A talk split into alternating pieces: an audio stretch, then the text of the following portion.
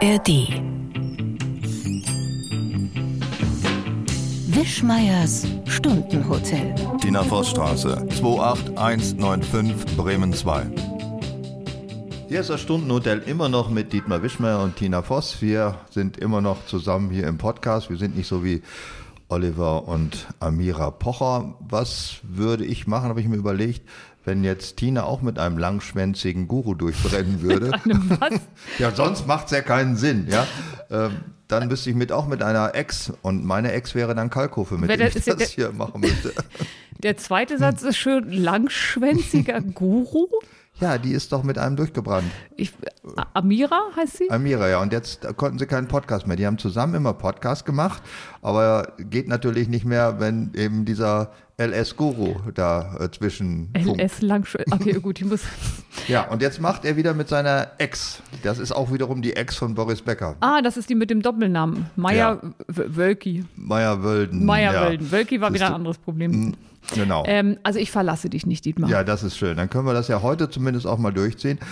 Ähm, wir haben noch einige Nachträge. Moment, was denn durchziehen? Den Podcast? Den Podcast, so, ja, was sonst? Wir Nicht so noch, wie sonst, wo wir mittendrin zerstritten das Mikro verlassen? Wir streiten uns eigentlich gar nicht während des Podcasts. Nee, aber ähm, was ich ein bisschen schwierig finde, eine Freundin von mir, weil wir gerade beim Thema Streiten sind, sagt, sie hört unseren, also sie hat neulich unseren Podcast zum Einschlafen gehört. Das finde ich weniger lobend. Man muss dazu sagen, sie hört ihn erstmal normal, bis sie die Witze alle erfasst hat und alles gut findet und dann hört sie ihn zum Einschlafen, weil sie unsere Stimmen so mag. Und sie meinte, es wäre im Laufe der Jahre eine Wandlung in dir vorgegangen.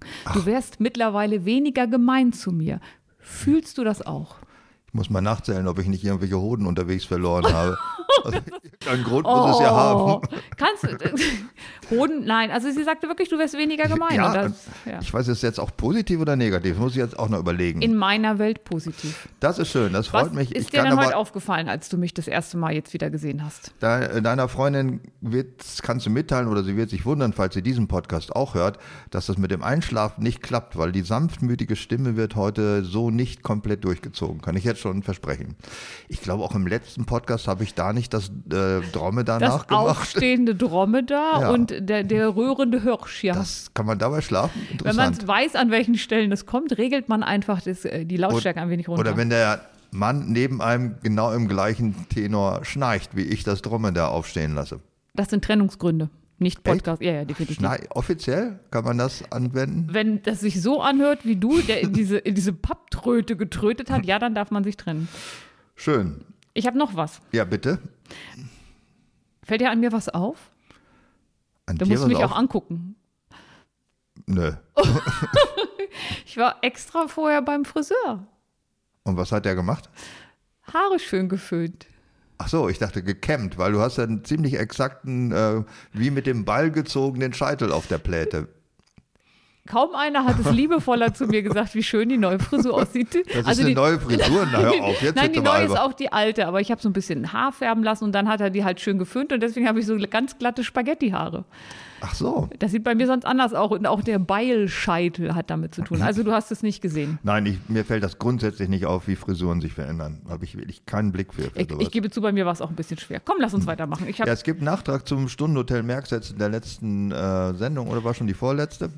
Äh, das war also auf jeden Fall eine der letzten, ich weiß auch nicht mehr, weil ich habe so viel Nachträge, weil ich bin ja nicht nur das Beistellpony, ich bin ja auch die ehrenliche Assistentin von dir und weil ich deutlich ansprechbarer bin als du, kriege ich immer auf allen Kanälen diese Nachträge. Und einen, den würde ich gerne vorlesen. Ja, bitte. Alle anderen kriegst du.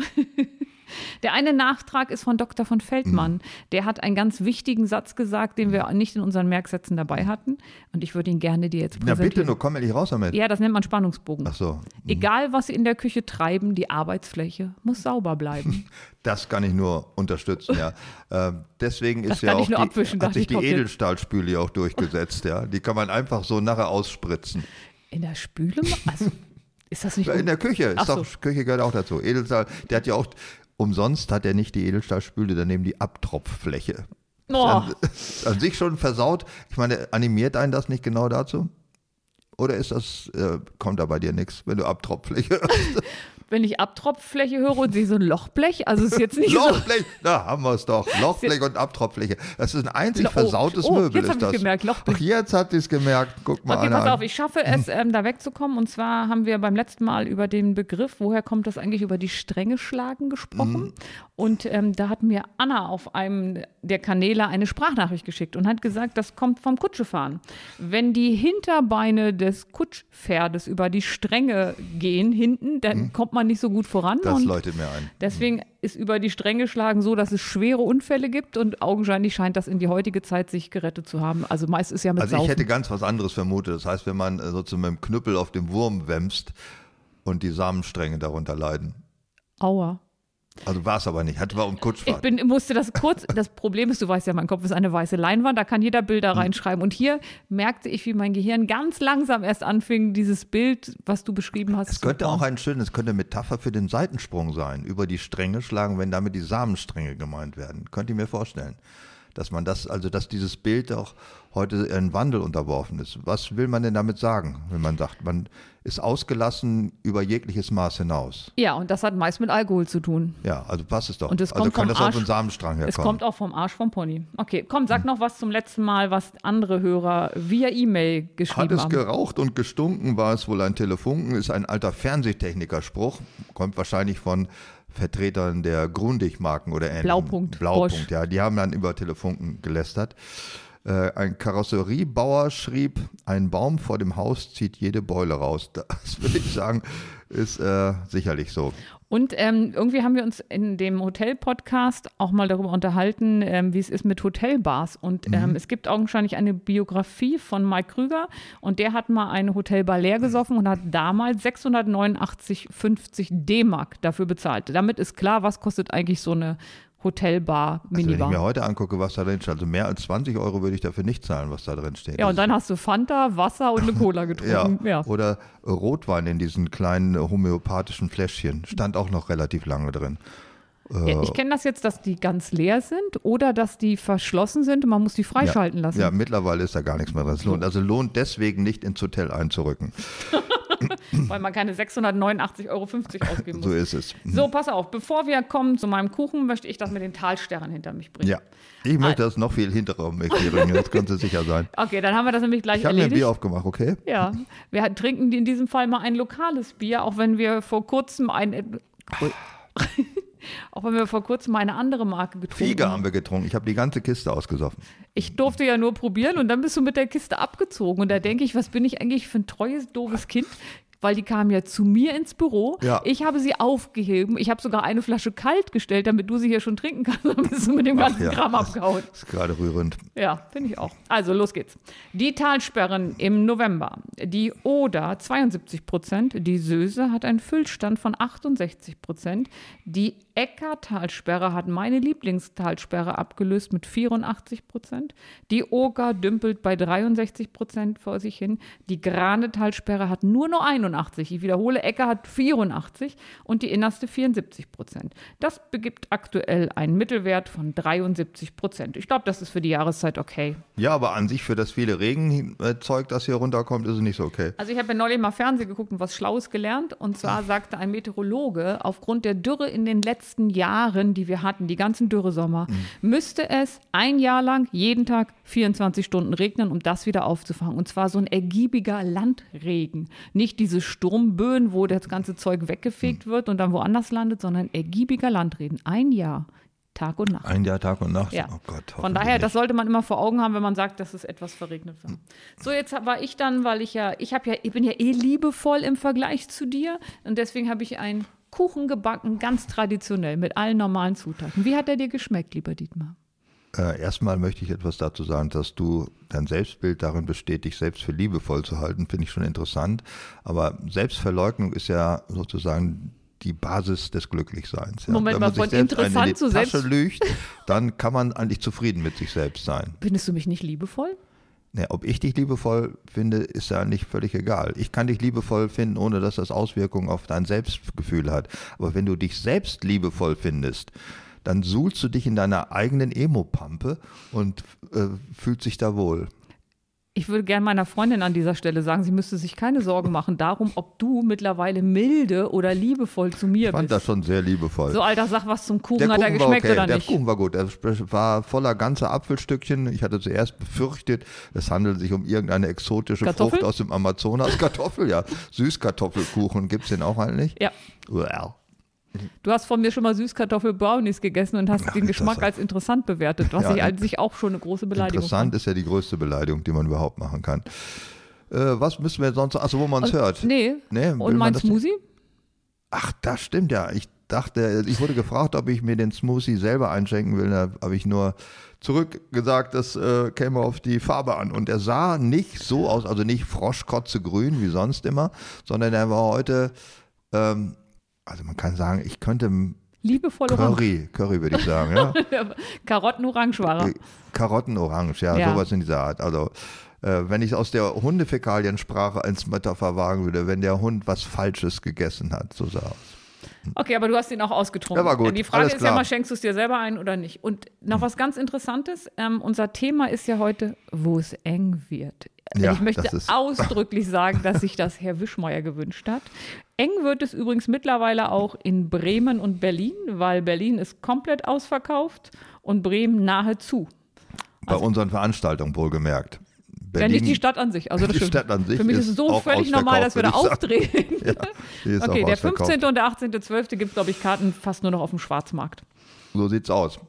Und äh, hören kann man so in der Audiothek und sonst wo kann man es auch überall hören. So, Ja, ja. das hätten wir auch geregelt. äh, ich müsste noch etwas nachtragen zu dem Ort, an dem ich meine Tanzausbildung genoss.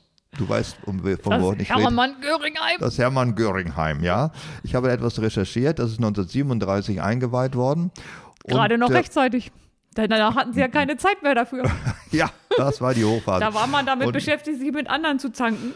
Und äh, es ist eingeweiht worden von Baldur von Schirach dort selbst, seinerzeit seines Zeichens Reichsjugendführer. Der war in Melle und hat das Hermann Göringheim eingeführt. Und was ich ganz Eingeweiht, hoffe ich. eingeweiht, ja, und was ich ganz erschreckend fand, als ich meinen Tanzkursus dort absolvierte, in den frühen 70er Jahren, lebte Baldur von Schirach noch. Ein verurteilter Nazi-Verbrecher, nicht einer der schlimmsten Sorte, aber schlimm genug. Äh, Der ist zu 20 Jahren in Nürnberg verurteilt worden und danach freigelassen und hat, ist erst 1976 in Kröv an der Mosel gestorben. Das Und heißt, kehrte er zurück in sein Hermann Göringheim nach dem Motto, habe ich mal eingeweiht. Wenn ich das und gewusst hätte damals, ja, ich hätte vor Angst den Rechtsrumwalzer mich nicht getraut. Ich habe gedacht, ihr habt zusammen tanzen gelernt, dass er gesagt hat, meine Güte, ihr habt die Bude hier eingeweiht, jetzt tanze ich hier auch noch eine Ja, Runde. und das ist ja erst, ich tanze in Adolf Hitler, ich tanze in Mussolini von deutsch-amerikanische Freundschaft, ist erst Jahre später überhaupt gemacht worden. das gibt Aber ein Lied, das so heißt? Ja, das heißt, ich tanze in Mussolini, ist von deutsch-amerikanische Freundschaft. DAF sozusagen. Ja. Na, jedenfalls äh, gut, dass ich in dieser Angst damals nicht Walzer lernen musste, dass ich immer, jeden Moment kann Baldur von Schira wieder durch die Tür kommen. Er war ja auch Ehrenbürger von Melle. Ich weiß nicht, ob er damals schon ehrenbürgert wurde. Ich glaube schon, ja. Ähm, es gab noch bis vor kurzem jemanden in Hannover, der Ehrenbürger war. Ich weiß nicht, ob es Hitler selber Gerhard war. Schröder. Der ist, der ist es, glaube ich, nicht mehr, wenn ich mich richtig erinnere. Aber es war auf jeden Fall auch einer von den Bösen von damals. Und das hat man relativ spät gemerkt, dass der da noch eingetragen Du, ist. in Hannover wird vieles relativ spät gemerkt. Insofern wundert Hallo? es mich Wir nicht. sind beim Verkehrskonzept Hermann Göring war auch. Ehrenbürger von Melle, aber auch dann nicht mehr. Der ist dann ja auch posthum enteignet worden. Posthum enteignet, entehrt in dem Fall. Entehrt, Okay. entehrt, entehrenbürgert. Ja. Ja. Sag mir doch bitte, warum hast du dir das aktuelle Thema gewünscht? Äh, Ich bin ähm, Klaustrophobiker von Beruf und von Gottes Gnade, würde ich sagen. Ich äh, darf in der Weite leben, weil ich die Enge nicht aushalte. Und ich dachte, das könnten wir auch mal, das ist eine der von vielen Phobien und Ängsten, die man haben kann. Ist eine sehr populäre Angst. Ja, aber auch eine ich. falsch populäre Angst. Inwiefern falsch? Ähm, ganz oft wird ja das äh, Wort Klaustrophobie und Platzangst äh, werden ja quasi als Synonym benutzt, was Ja, natürlich das macht doch nur ist. Dove, oder? Hallo ihr Doofen, also ich auch. Ja. Die Klaustrophobiker bekommen in engen oder geschlossenen Räumen Angst oder Panikattacken und umgangssprachlich spricht man oft von Platzangst. Das ist aber etwas anderes, da handelt es sich um eine Raumangst. Agoraphobie. Genau, und die Angststörung, die die Betroffenen vor öffentlichen Plätzen und Menschenmengen haben, ist nicht klaustrophorisch, sondern Platzangst. Das mit der Phobie ist ja sowieso so eine Sache, das wird ja fast immer falsch gebraucht, sogar absichtlich falsch in die Welt gesetzt. Äh, Für Klaustro- und, und Agoraphobie haben wir es jetzt geklärt, aber auch Homophobie ist ja nicht die Angst vor Schwulen. Sondern? Es ist auch nicht mal die Angst vorm Schwulsein, sondern ist die despektierliche Einschätzung des Schwulseins bei anderen Menschen. Also es ist im Grunde, ich weiß nicht, wie man das in Latein oder in Griechisch ausdrücken würde, aber jedenfalls ist Homophobie der falsche Ausdruck. Islamophobie ist nicht die Angst vorm Islam, die heißt Dschihad. Äh, die heißt und Gerontophilie ist nicht die Angst vor alten Männern. Gerontophilie ist nicht die Angst vor alten Männern. Das ist Xenophilie. Xene, nee, Xenophobie. Philie sowieso nicht. Xenophobie und Gerontophobie. Xenophobie ist die Angst vor, vor alten Kopierern, glaube ich. so ähnlich vor Fremden. Vor Xeno, warum nennt man denn seine Warte mal, Xenox heißt ja eine Firma mit Kopierern, ne? Warum nennt ja, man dann seine dass du den Witz erklärst, sonst wäre er wieder untergegangen. Nee, ich wollte, ich wollte ihn weiterführen, weil warum nennt man seine Kopierer Fremde? Weil die fremde Produkte herstellen aus echten Produkten, nämlich dem Original. Okay. Außerdem heißt er nicht Xeno, sondern Xerox. Xerox. Das so. ist was ganz anderes. Also nur weil ein X vorne steht? Ja, ne, das ist genau wie Twitter ja auch nicht ein Kopierer ist jetzt. Oh, soll ich dir was sagen? Ja, bitte. Ich habe Twitter verlassen. Das wie hunderttausend andere. Ja, aber ich normalerweise stemme ich mich ja dagegen, wenn alle etwas tun. Aber hier war es so, dass ich glaube, das muss man tun. Und das tut mir ein bisschen weh, weil wir haben ganz treue Hörer auf Twitter. Ricardo hat meine Nachrichten immer über Twitter bekommen, mhm. wenn er was recherchieren sollte. Aber ich musste dann, ich musste ein Exempel statuieren und der Welt zeigen. Junge, Junge, was Ach. willst du noch alles machen? Oh, ich habe noch andere Sachen gemacht. Ja, bist du noch irgendwo ausgetreten? Ja, November ist so die Zeit der Austritte, ne? Ja, die ist ja der Dezemberfolge schon. In äh, November ist die Zeit der Austritte aus der Kraftfahrzeugversicherung, weil mhm. man sich dann noch irgendwelche Prämien sichern kann. Mhm. Nein, sonst bin ich nirgendwo ausgetreten, weil hier wird es ja eng. Du bist dran, dein Thema. Ja, mein Thema. Äh, England. Fiel mir als erstes ein bei Enge, aber das kommt natürlich nicht von Enge, sondern von den Angeln und den Sachsen. Also die Angeln waren namensgebend für England. Magst du England? Engler. Jetzt Essen? Ähm, ob ich essen. als Land mag? Ja, so Land, Leute. Es geht so, ehrlich gesagt. Ja, es geht so. Äh, ich war häufig, glaube ich, von allen europäischen Ländern war ich am häufigsten europäisch, in England. Seit wann ist denn England noch europäisch? Europäisch ist es offensichtlich, da kann man nicht austreten, das ist ein Kontinent. Ist, da müsste man den Dirke-Atlas irgendwie umschreiben. Das, das ist ja, wenn ich meinen Dirke-Atlas angucke aus meiner Grundstuhlzeit, Anfang oder Ende der 70er, dann hat den aber noch mal einer umgeschrieben seitdem. Ihr hattet doch diesen, wo die anderen Kontinente fehlen, zu denen ihr nicht kommt. Also diesen Mittelschul. Da hatte man nicht Dirke, sondern ähm, das hatte einen anderen Namen. Ich hätte jetzt beinahe gesagt Brinkmann oder sowas. Also Oh, Brinkmann ist eine Zigarettenmarke gewesen. Der Dirk Atlas kommt aus dem Westermann Verlag. Vielleicht hast du das irgendwie durcheinander gebracht? Ja, das kann sein. Das klingt das ja auch so ähnlich. Das klingt ja. auch so ähnlich. Dirk und Westermann klingt fast gleich. Äh, England, aber England ist trotzdem, obwohl der Name nicht daherkommt, trotzdem das Land der Enge, finde ich. Also The Tube in London, die U-Bahn, bist du da schon mal mitgefahren? Ja. Das ist doch der letzte Schrotthaufen. Es ist total eng und äh, nicht nur die die sind ja oben gebogen, diese, jedenfalls auf, außer auf der Circle Line, die haben normale Wagen wie wir, aber in den ganzen anderen sind die oben rund, weil die sonst nicht durch diese engen Tunnel passen. Die hatten die wahrscheinlich vorher nicht ausgemessen, einfach so gegraben, wie so sind. Wie der Engländer so ist, ne? Ja, Shetland Pony mit einer Baggerschaufel vorne dran und gib ihn, wie die so den Bergbau betrieben ja. haben. Und schon musst dann, oh, die, die Waggons passen gar nicht rein. Schon musst du die Dinger rundkloppen, damit ja. du sie hinterher da reinschieben kannst. Dann musste der Spengler den neuen U-Bahn-Waggons oben eine Rundung reinwemsen. Der Spengler macht was? Äh, Blechner heißen die, glaube ich. Blechner und Spengler bearbeiten Blech. Und der Metallbauer? Metallbauer baut alles Mögliche, kann auch Teeträger schweißen, Metallbauer. Okay. Spengler wusste ich nicht. Haben wieder, das ist ja so für den Podcast, wenn ich mir die Sachen merken würde, würde ich sagen, dass ich jedes Mal, wenn wir miteinander sprechen, so viel lerne. Ja, aber da du das ja nichts merken kannst, kannst du auch das eigentlich lassen. Ja, aber ich kann es jedes Mal neu lernen. Ja, also das war die, die The Tube ist wirklich eine der engsten äh, U-Bahnen, die ich kenne. Kann sein, dass es noch engere gibt. Die älteste U-Bahn ist, glaube ich, in, wo ist die? Ja, guck mich nicht an. Ich weiß es auch nicht mehr. Ich wusste schon mal. Also es ist nicht England. Es Sagen wir mal so, es ist, kein, es ist kein Wissen, was ich hatte und vergessen nee, ich hatte. Weiß, es ist äh, Budapest. Budapest. Aber die haben immer noch die erste, oder? Das weiß ich nicht. Ob die die ersten Wagen noch haben, das weiß ich nicht. Dann diese semi-detached Häuser, also was man in allen englischen Filmen sieht, wo die so drin wohnen. Warst du mal in so einer. Eine Freundin von mir hat in, ähm, in London ein Haus, nee, eine Wohnung in einem Haus. Und da denke ich immer, wie hat die wohl ihre Möbel reingekriegt? Weil du gehst so Treppen hoch, die sind auch immer mit Teppich, was ich ja per se erstmal schwierig finde. Wenn du, also Teppich in, in der, im Außenbereich deiner Wohnung auf der Treppe und dann denkst du, jetzt gehst du auf den Speicher, aber das ist ihre Wohnungstür. Ja, das ist so eine Katzentreppe. Ja, da, genau. da kraxeln die dann oben in ihren Verlies. Und wenn die in ihrem, äh, ich gucke ja ab und zu Dr. Na, Inspektor Barnaby. Das Oh. spielt ja ein altes England, das es so gar nicht gibt. Aber wenn ich mir nur die Häuser angucke, deswegen gucke ich mir an, wo sie immer den Kopf einziehen. Und wenn den Engländer den Kopf einziehen muss, dann ist es sich- 1,50 hoch. Die sind ja an sich nicht groß, ne? Also zumindest. Ja, die müssen früher noch kleiner gewesen sein, kann man sich kaum vorstellen. Und wenn die in ihre Hütten kriechen, dann müssen sie sich immer den Kopf einziehen. Hast du mal das Witwenhaus in Hamburg besichtigt? Nein. Die Kapitänswitwen, da gab es so ein ganzes Viertel Witwenhäuser. Das ist so ein bisschen, als wirst du bei Gullivers reisen. Also es ist wirklich, Ja. die waren damals sehr klein. Und dann hatten die Witwen ja auch oftmals aufgrund von Kalziummangel den Witwenbuckel. Und danach haben die die Häuser gebaut, was ich ein bisschen despektierlich finde, schon von vornherein einzukalkulieren, dass wegen Mangelernährung ein Buckel kommt. Das tut mir auch ein bisschen weh. Also da ist es so, für England muss man Kopf einziehen. Der Ärmelkanal ist ja auch eng. Ja, also das ist ja auch nicht irgendwas, wenn ich also eine Wasserstraße bauen würde, würde ich sie nicht so bauen wie den Ärmelkanal. Wann wurde der Ärmelkanal gebaut, circa? Nach der letzten Eiszeit. Da waren die Menschen kleiner, die Schiffe. Also man hat War- das nach, ja, also okay. der nach konnten der also letzten das- Eiszeit? Ja, in der Eiszeit war England noch, äh, noch kein Brexit. Also das war noch ein Geo, kein Geo-Brexit. Moment, in meinem Dirke-Atlas war, da steht das anders drin. Dirk-Atlas ist nicht mehr 20.000 Jahre zurück. Das wäre da.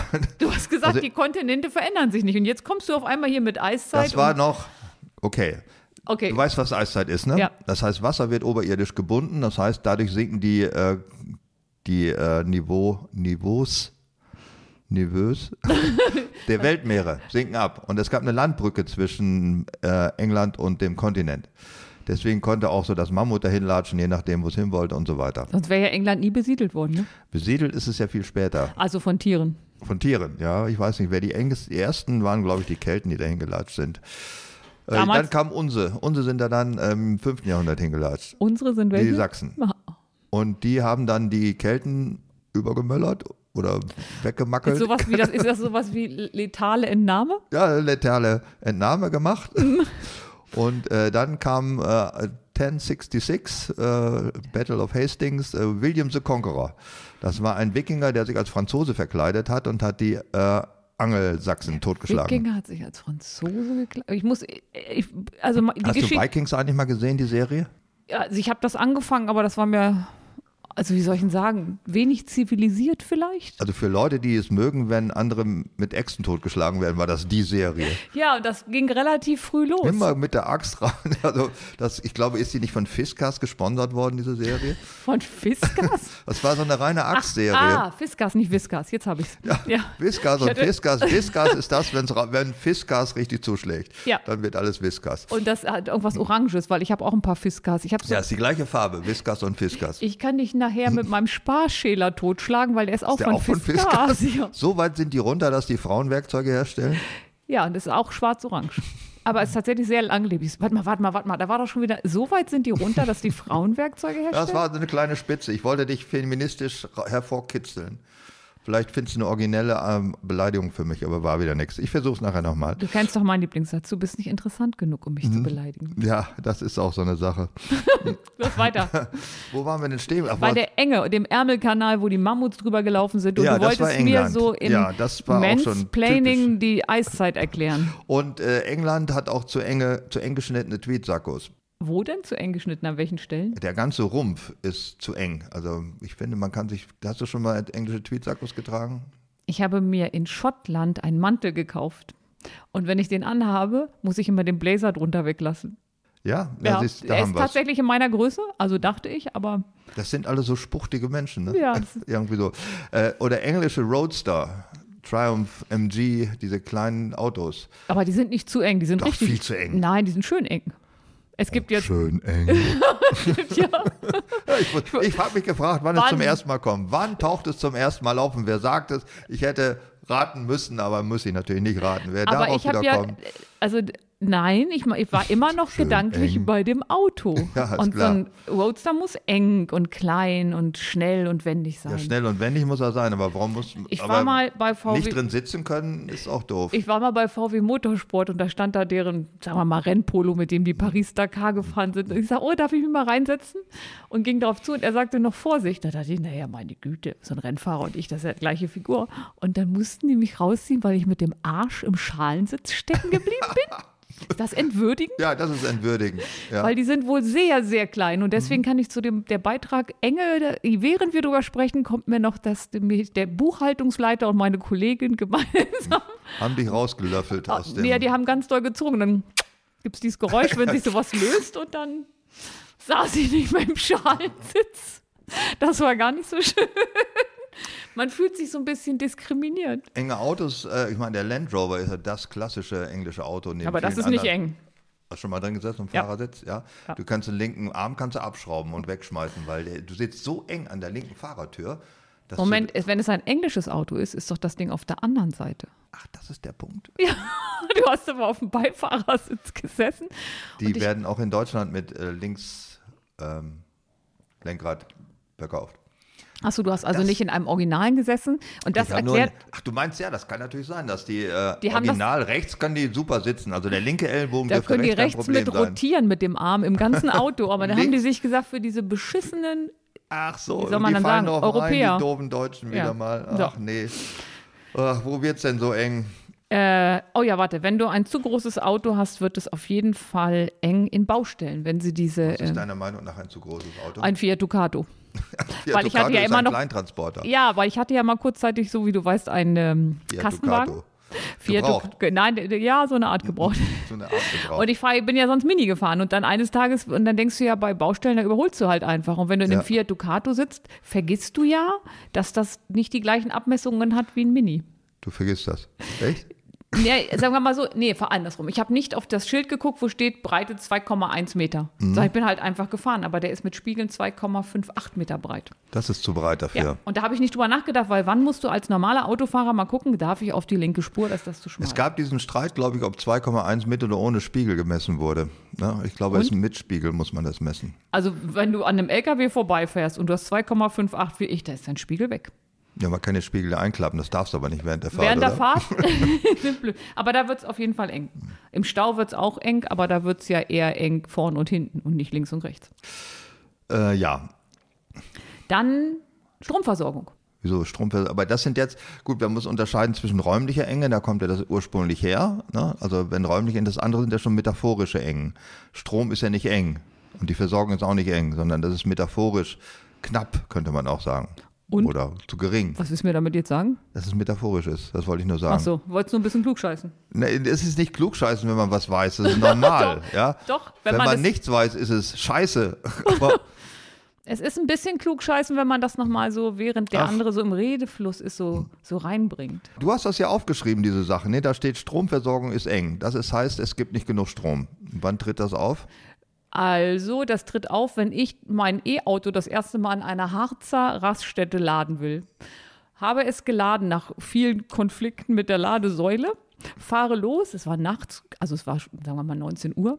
Ähm, es war halt aber im Winter und dunkel und ich drehe mich um und gucke, also ich gucke in den Rückspiegel und hinter mir, bam, alles Vergessen, schwarz. das Kabel abzuziehen. Nee, tatsächlich, dann fährt er ja nicht los. Also das Auto schützt mich vor mich Dank selber. ist für Dove. Ja, schützt, ja das ist schützt schön. mich vor mir selber, aber die ganze Raststätte war der Strom weg und das nur, weil ich mit meinem Mini, also denke ich, es ist ja, es ist ja ein Kaus- das?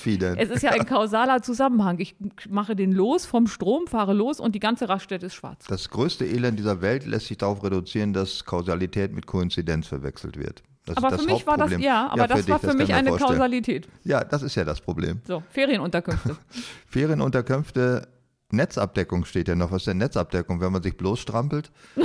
Oder wie? Wenn man, also da hast du ja Oder nicht so viel Fische? Erfahrung mit, mit so Mobiltelefonen. Mobiltelefon. Und wenn man dann, ähm, ich weiß gar nicht, funktioniert deins auch normal über 5G oder Was ist denn 5G? das ist der Standard? Das ist der Standard, den wir jetzt haben? Ja. Hm. Aber de deins funktioniert eigentlich mit jedem Netz, ne? Soweit ich weiß, ja. Ich habe mich da noch nicht mit befasst. Wenn du in der telefonierend in der äh, Bahn sitzt, in der Deutschen Bahn, was du ja nie Was machst, Gott verhüten möge. Hast du auch manchmal das Gefühl, wenn du den zuhörst, dass du gern wissen willst, hatte er jetzt die Affäre mit der Auszubildenden oder nicht? Weil du hörst ja immer nur die eine Seite. Und dann musst du ja Rückschlüsse Er hat haben. eine Affäre mit welcher Auszubildenden. Also vor mir saß mal jemand, der telefoniert hat und der sagt, das hat er nicht gemacht. Nein, und die ist doch gerade 19 und so weiter. Und dann unterhielten sie sich und ich war so neugierig, dass ich gerne dem auf die Schulter getippt hätte und gefragt hätte, stimmt es jetzt oder nicht? Ich erinnere mich an eine Situation, die du beschrieben hattest in einer, glaube ich, Hotelunterkunft, wo nebenan exzessiv gerammelt wurde und du ganze Vormittag am Schlüsselloch verbracht hast, um zu sehen, welche Leute so über sich herfallen. Das stimmt leider. Ja, Und das ist doch peinlich. Also das ist doch super peinlich. Nicht am. Schlüsselloch, weil, aber, sondern an dem Guckloch. Es gibt ja dieses, Ja. wie heißt das denn, dieses. Reinguckloch. Äh, genau, der Spion. Kann man, Da- da, hast du gelauert und geguckt, ob Ja, weil die auch so interessante Geräusche gemacht haben. Und manchmal ging das ganz schnell, bom, bom, bom, Ende. vielleicht war das die Matratze und gar nicht die Leute. Nee, weil das, oh, oh. Nee, nee, das war schon mehr so ein Ja? Frauengeräusch oder eine sehr hohe Männerstimme.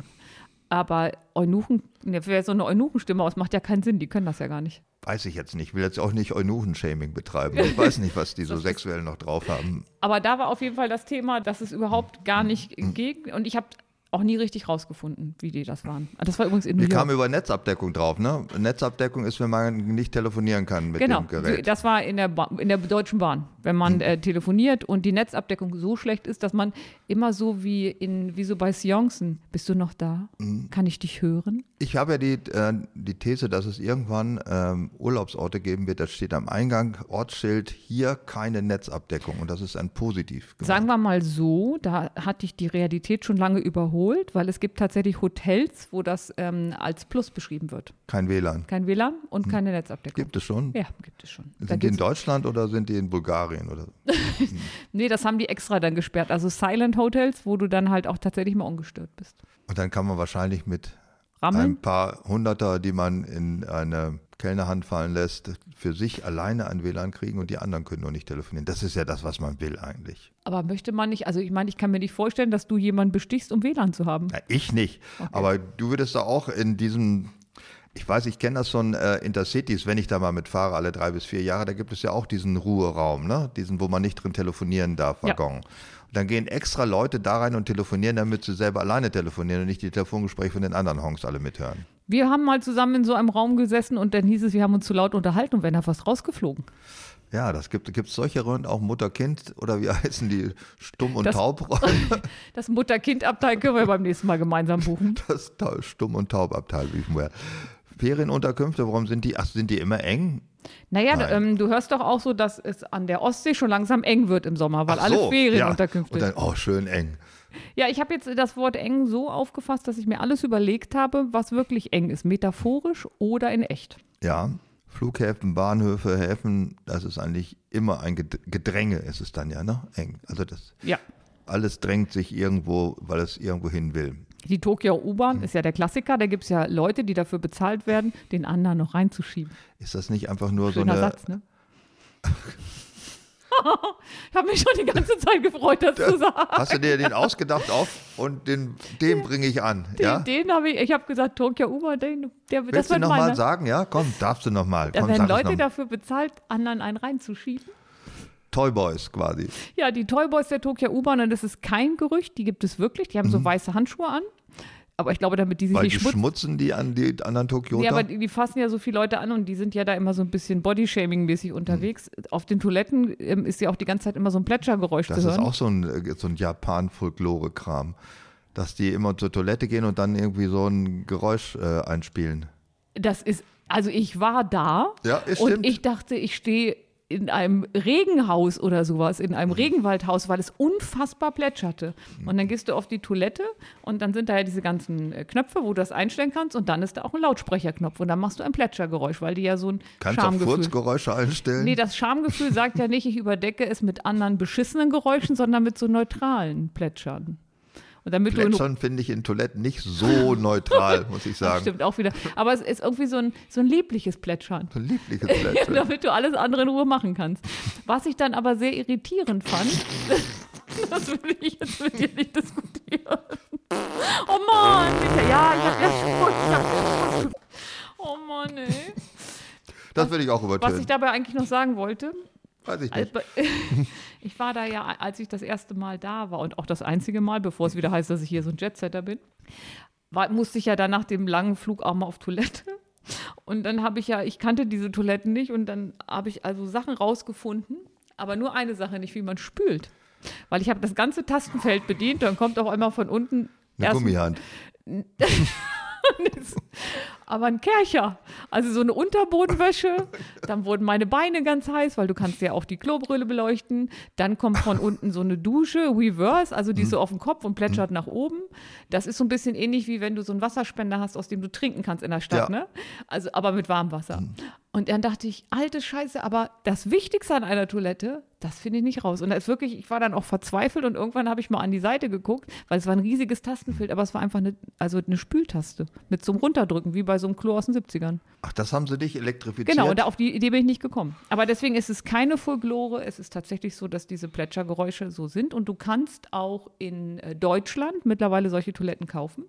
Hier, hier gibt es auch die Toiletten, wo sich, äh, gibt es klar öffentliche Toiletten, wo ein, ähm, Greifarm Papierst- rauf. also ein Papierstreifen wandert über den Toilettensitz. Das ist kein Papierstreifen, da wandert so ein, also das ist, wie soll man das Irgend so sagen? ein Textilstreifen kann sein, irgendwas. Ich kenne das nur, dass dann so ein Arm rausfährt und, und dann dreht sich der ganze Toilettensitz und dann ist der Toilettensitz sauber und feucht. Der, da Ameri bezahlt man extra für. Der Amerikaner ist es oder ist auch der Engländer? Der hat ja keinen, ähm, Jetzt kommt wieder deine, dein Sein- Fachwissen über Spülränder. seinen Reser nein, keinen Reservoirspüler, also indem man äh, eine Taste drückt und dann wird ein Bassin geleert, sondern der Amerikaner zumindest hat ja diesen Hebel drückt man drauf und dann, als ob man bei der Feuerwehr das C-Rohr aufreißt, bricht dann der Wasserfall rein. Nee, es ist noch viel schlimmer, wie ich das da gesehen habe. Es steigt erstmal ein ganzes Stück nach oben alles. Echt? Und dann dreht es sich in einem Strudel nach unten. So. Also das hat mich, aber ich fand es immer noch besser als diese Löcher in Frankreich. Ja, bevor wir jetzt auch noch auf die Toilette in Usbekistan zu sprechen kommen, möchte ich doch einfach mal zum nächsten Punkt über den Gewichtszunahmen sind eng. Nein, Die Klamotten werden die eng. Klamotten. Ach so, ja, Ja. natürlich, die Klamotten werden Und damit eng. habe ich dir auch die Brücke zu meinem nächsten Punkt gebaut. Ja, Erektion, das, Klamotten werden eng. das ist das, was du. Ich finde, wir machen das schon so viele Jahre, da ist mein, mein Gehirn geprägt. Ich kann das nicht mehr so einfach. Die Leute, die in meiner Gegenwart so normale Sätze sagen, das ist so, Das ist, die haben es nicht ist durch. leicht, ja. Nein, das ist durch. Und zwischen Erektion und Freundschaft, Beziehung, was ist jetzt da deine Brücke? Da gibt es gar keine Brücke. Da gibt's keine. Da, wenn man, es gibt ja enge Beziehungen und auch enge Freundschaften. Ja, das ist wahr. Hm. Und äh, Sportkleidung. Sportkleidung, Ja, ich habe da nicht richtig gelesen, was ja auch daran liegt, ich habe ja schon so eine gewisse Altersfehlsichtigkeit und dann habe ich so eine Hose in M anprobiert und dachte, Alter, wer hat denn die geschneidert? Das ist ja ein italienisches oder ein japanisches M, also XS. Und habe mir die dann in XL gekauft, weil ich brauchte dringend eine Sporthose und die passte dann halt. Und dann habe ich erst später gesehen, das waren Kompressionshosen. Jetzt rutscht sie immer, weil sie ja dafür gemacht ist, den ähm, Körper eng zu umschließen, die Durchblutung anzukurbeln beim Laufen. Da gibt es ja auch Kompressions Stützstrümpfe mit anderen Worten. Kompressionsstrümpfe und das ist aber eine ganze Hose. Aber da hätte ich bestimmt Seitenstiche gekriegt, wenn ich Und wenn man die äh, noch so weit hochzieht, dann drücken die den Wurm in die Bauchhöhle zurück oder was? ist ja eine Damenhose. Gibt sie nicht für Herren? Sagen wir mal so, bei der Damenhose ist es so, die brauchst du nicht mal als Kompression, da drückt ja sowieso alles zurück, weil es ist dafür nicht ausgelegt für Exterieur. Es gab mal diese Jeans-Mode, war das 70er, 80er, die waren so eng, dass die bei, vor allen Dingen bei Mädchen, die die länger trugen, diese Striemen am ganzen Körper erzeugten. Ja, da hat man sich dann, also man hat die ja irgendwie, hat man die, glaube ich, in der Badewanne angezogen. Ja, die waren also extremst eng. Ich Dann- weiß nicht, was diese Striemchen, was waren das? Das waren ja im Ja. Unterhautfettgewebe irgendwelche Schädigungen, ne? Ja, es war ja so, dass du die ange also du konntest sie nur in der Badewanne anziehen, weil Mhm. sie wird ja etwas weiter, wenn sie nass ist und dann musstest du sie am Körper trocknen lassen. Und ich habe früher nur nähen gelernt, damit ich mir die normalen Hosen auf ganz eng abnähen konnte. Übrigens keine gute Idee, wenn es Korthosen sind. Nee? Dann hast du halt danach noch eine Hose an, also wenn du die dann ausziehst, weil es sind ja dann nicht nur die Nähte, sondern auch die Krottstreifen auf der Haut. Das ist blöd. Das fand ich ja. sehr faszinierend. Also auch definitiv zu eng. Wo es immer zu eng wird, hast du ja noch als Rubrik im Dirndl. Was weißt du denn von Dirndl? nach, also ähm, unser wunderbarer Sender Radio Bremen hat ja beim letzten Mal als Teasertext auf seiner Seite meine Meinung zu Dirndls ähm, quasi äh, Habe aufgeschrieben, ich nicht mehr präsent. Die war was? dass das Also Dirndl sind scheiße. Da wird was hochgeschnürt, zusammengefercht und dann hast du die Brüste schon direkt unterm Kinn. Kannst halt, also je nach Ausstattung kannst du da halt Gläser oder Ja, die Schnapsgläser. pimmt jede Frau zum Auslosereiz hoch. Ja, aber das ist natürlich auch total sexistisch. Und das ja, ist ist der. Witz an der Sache. Ja, natürlich Ja, deswegen finde ich auch Dirndl blöd. Hä? Was ist denn an Sexismus jetzt plötzlich doof? jetzt komme ich ja nicht mehr mit. Ähm, wenn du jetzt parallel deine 30 Sekunden Hardcore-Feminismus hättest, wüsstest du, was an Sexismus blöd ist. Wenn du den nicht hast, müssen wir später nochmal reden. Ich bin ja jetzt ein bisschen überfragt. Also ich finde das furchtbar und auf der einen Seite bist du ein Sexsymbol mit den hochgeschnürten Dingern und dann trägst Jeder du noch Mann wäre froh, ein Sexsymbol zu sein.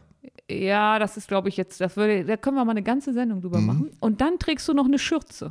Wenn du jetzt noch eine Kiste Da ist Bier, alles dabei. wenn du noch eine Kiste Bier Es fehlt unterm nur Rock noch der Schalter aus. oder eine Kiste Bier unterm Rock verstecken könntest, dann wärst du für jeden Mann Oder, perfekt. ja, das stimmt.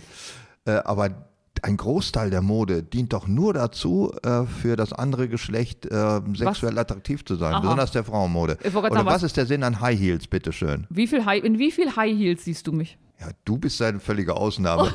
aber Nein, richtige Hi- nein, Frauen. nein, nein, High, sage mal. High Heels wurden von der Orthopädenmafia erfunden, weil Ach, vom, das ist aber auch Quatsch. vom Hammer C bis sonst wo Becken schief stand, jede Krankheit am Ja. Körper kannst du auf High Heels zurückführen. Ja, aber niemand zwingt ja jemanden High Heels zu tragen. Aber Frauen haben ja sozusagen sogar eine, ja, ich sag mal, eine manische Vorliebe für Schuhe, die genau diese äh, Krankheiten erzeugen. Warum trägt man sowas? Also du jetzt nicht, aber kannst du nicht in andere Frauen hineindenken, die das tun? Also ich würde es mal probieren, ähm, wenn du halt unbedingt darauf angewiesen bist, dir einen Mann zu angeln, weil du es selber nicht geregelt kriegst. Da, Onanie läuft nicht mehr, jetzt brauche ich einen Mann oder was nee, wolltest du damit jetzt von, sagen? von der Weil ich Versorgungsseite selber gesehen, nicht mehr geregelt kriege. da Ah, musst du du halt Scheiße, alles auspacken, Schnauze was geht. voll Da vom musst, du, Masturbieren, das reicht. da musst du halt alle Auslösereize. Es geht ja die mehr, dass High Heels den, äh, die Beckenmuskulatur straffen. Und da sind wir wieder bei schön eng. Ist das nur eine Mehr oder ist das tatsächlich Du bist Fall? ja in einer völlig unnatürlichen Körperhaltung unterwegs. Ja, Und dein sicher. ganzer Körper muss ja ausgleichen, was du deinen Füßen antust. Ja. Ja. Und deswegen, ähm, du hast auf ein gekipptes Becken durch Mhm. diese Art zu gehen. Natürlich wird das anders muskulär beansprucht. ja, also irgendeinen Grund wird es haben, sonst wird man es nicht machen. Aber es ist kein Auslöser von Vaginismus.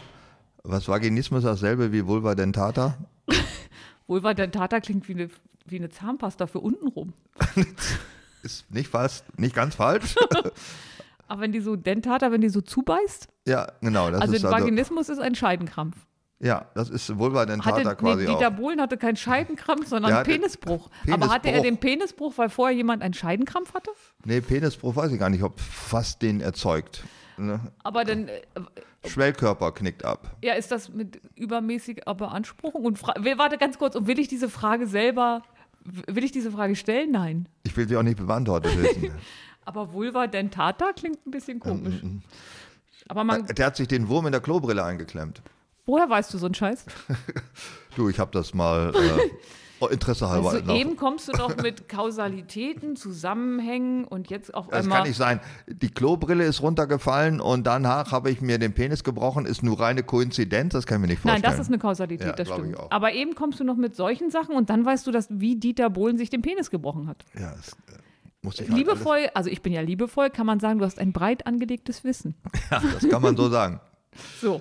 Enge ist die Grunderfahrung der Gegenwart. Das hat mich dazu bewogen, das als Thema vorzuschlagen, in diesem Podcast, weil es gibt ja überall zu viele, egal was. Es ist ja nicht nur Stau auf den Autobahnen oder im Flughafen oder im Check-in oder sonst wo. Es gibt überall zu viele.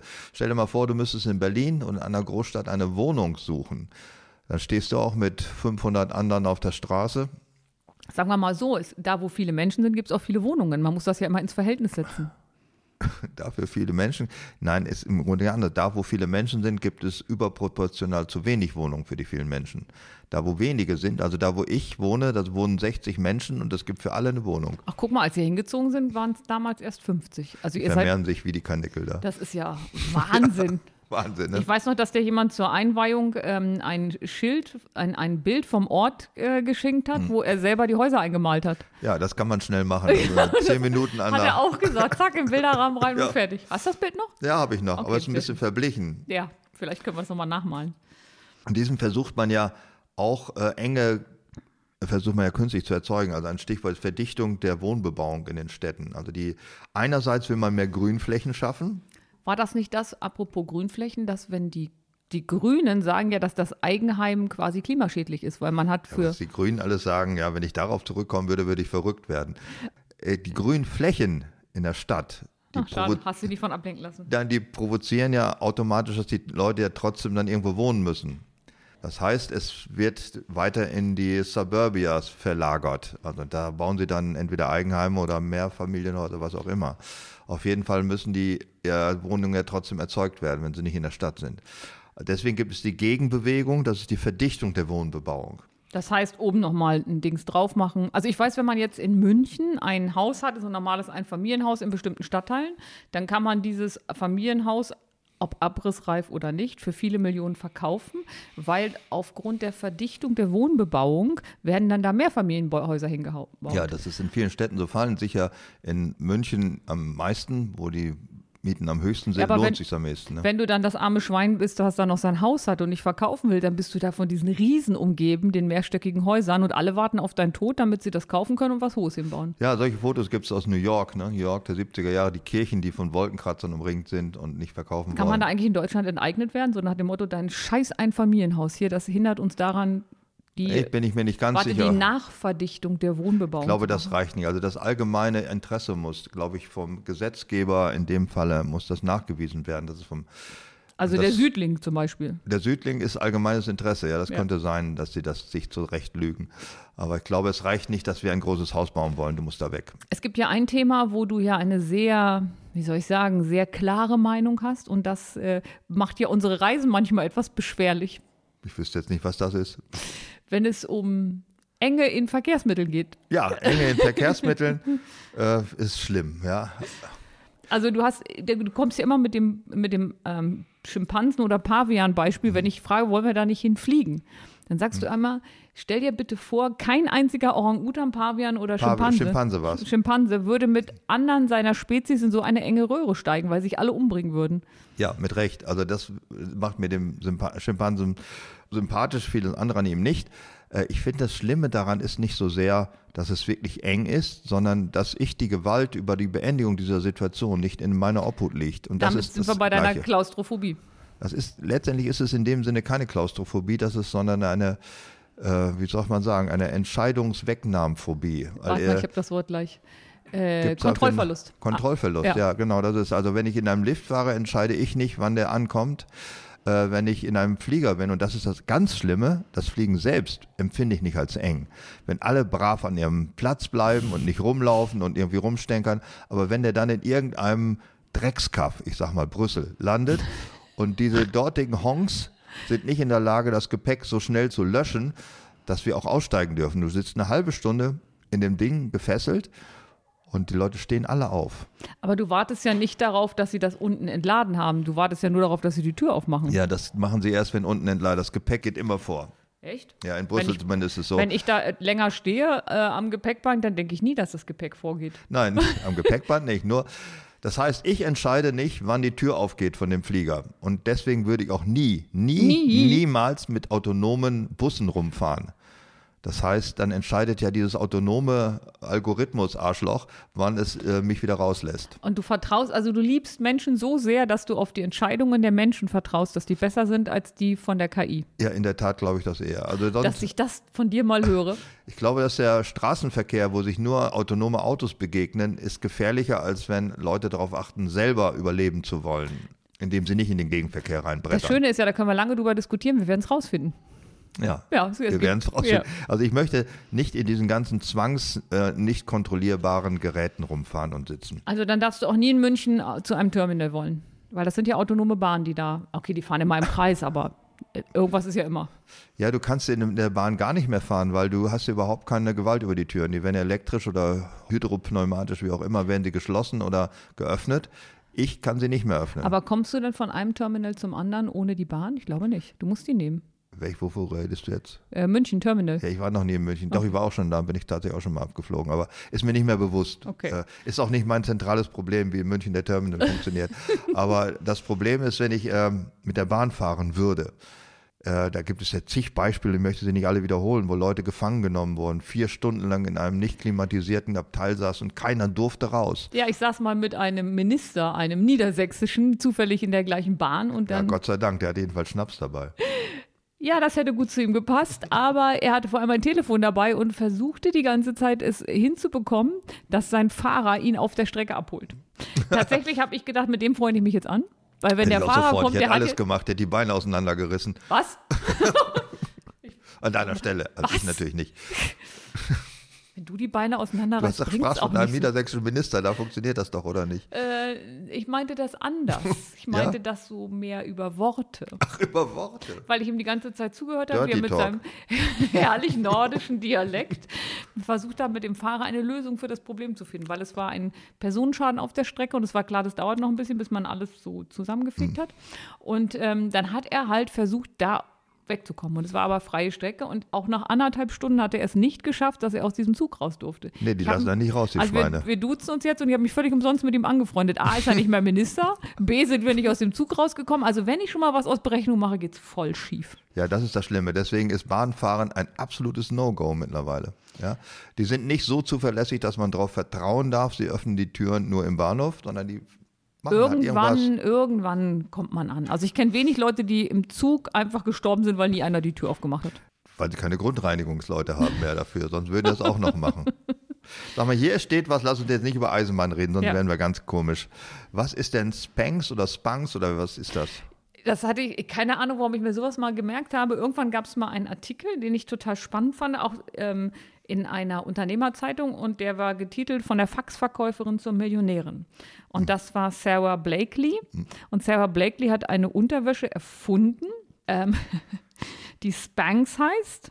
Ja, das leitet sich von einem englischen Wort ab, das habe ich jetzt aber leider vergessen. Spax, Spanx. Ich habe nachgeguckt, das ist also Shapewear. Genau. Ne? Und das ist ähm, das, was ich beschrieben habe mit meiner Laufhose in XL, ist Mhm. dann halt, du kannst das für ganz verschiedene Körperteile, am besten für den Arsch und den Bauch bei Frauen.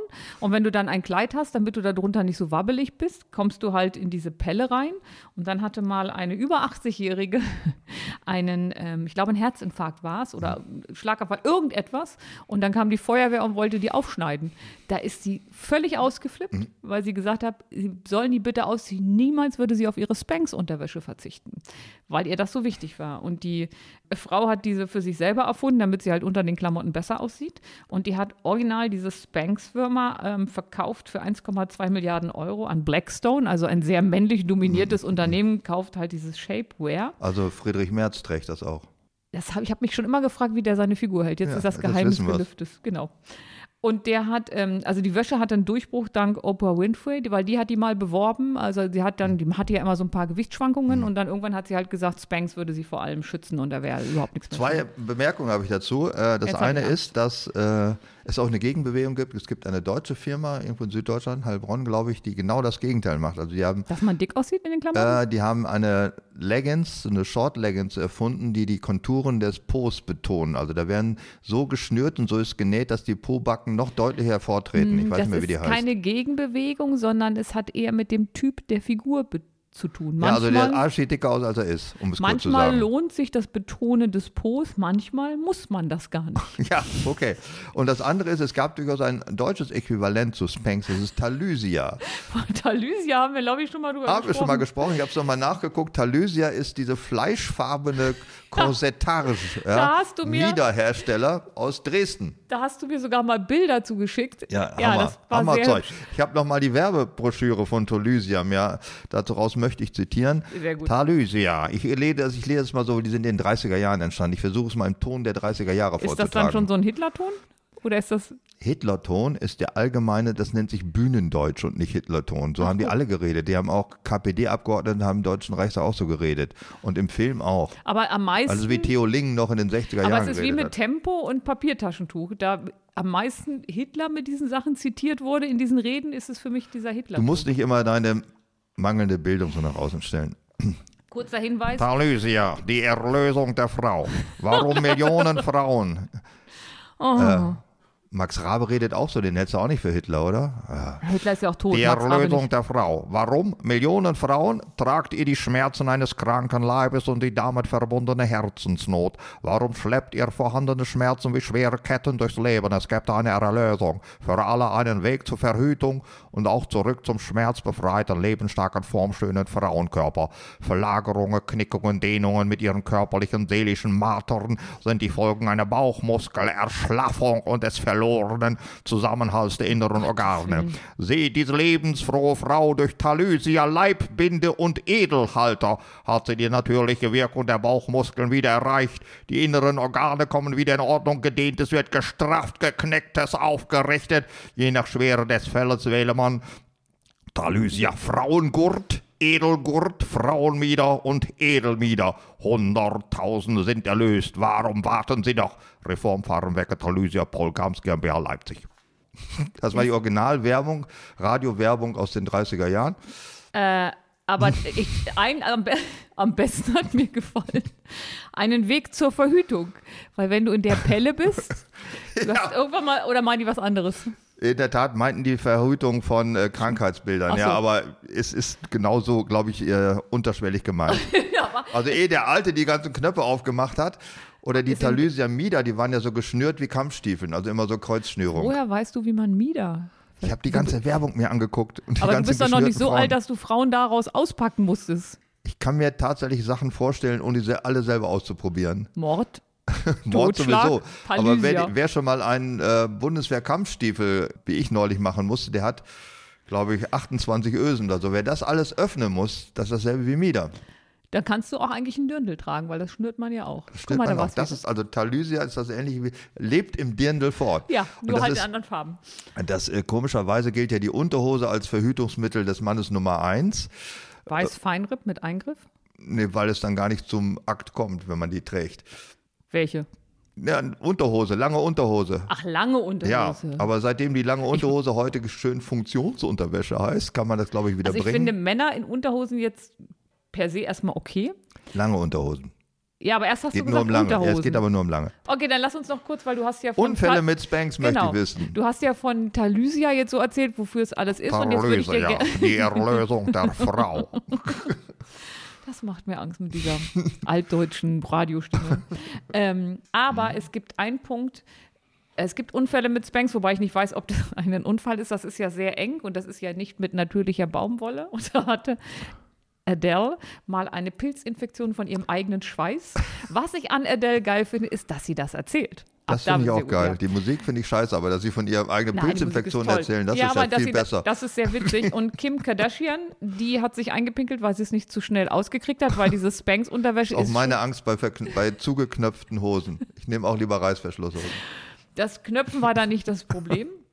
Und die erwähnte 80-Jährige, die da rausgeschnitten werden wollte, wegen eines medizinischen Notfalls und komplett amok läuft. Wo du meinen äh, 30er Jahre ähm, Radioton so geschätzt hast, möchte ich jetzt etwas vortragen. Ich hatte am. Gedichtband. Ich bin noch traumatisiert von der Hitlerstimme von eben. Das ist keine Hitlerstimme, Deutsch-Bühnensprache ist das. Okay.